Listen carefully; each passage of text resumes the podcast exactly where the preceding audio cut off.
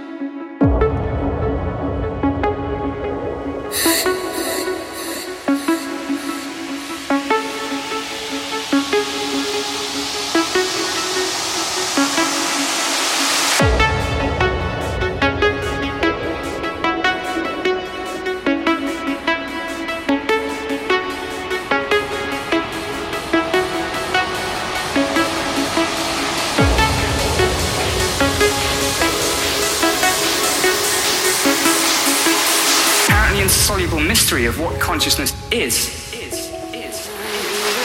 Hallucination.